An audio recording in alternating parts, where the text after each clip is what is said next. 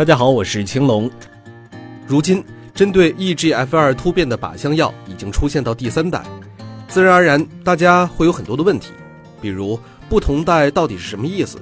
新一代肯定比老一代要好吗？应该以一二三的顺序来使用吗？要回答上述问题，首先我们要搞清楚肺癌的靶向治疗一二三代药指的都是哪些药，区别在哪里？最早出现的肺癌靶向药物被称为第一代靶向治疗药物，如易瑞沙、特雷凯、凯美纳等。这些药物能抑制 EGFR 基因，但面临着耐药的难题。以阿法替尼为代表的二代靶向治疗药物，与一代靶向治疗药物相比，对癌细胞生长的阻断更全面、更持久。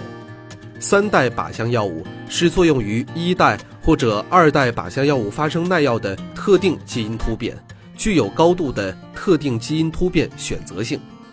一、二、三代靶向药适用人群有所不同，因此在使用上并不是简单的一二三的顺序。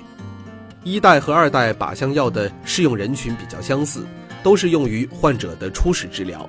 虽然二代比一代显示出更好的疗效。但是不是任何方面都是如此？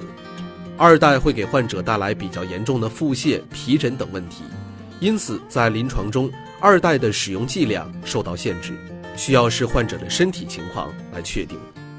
而三代靶向药适用于患者在接受一代或二代靶向药治疗之后，且出现了特定的耐药基因突变。打个比喻，对肺癌的靶向治疗就像足球比赛一样。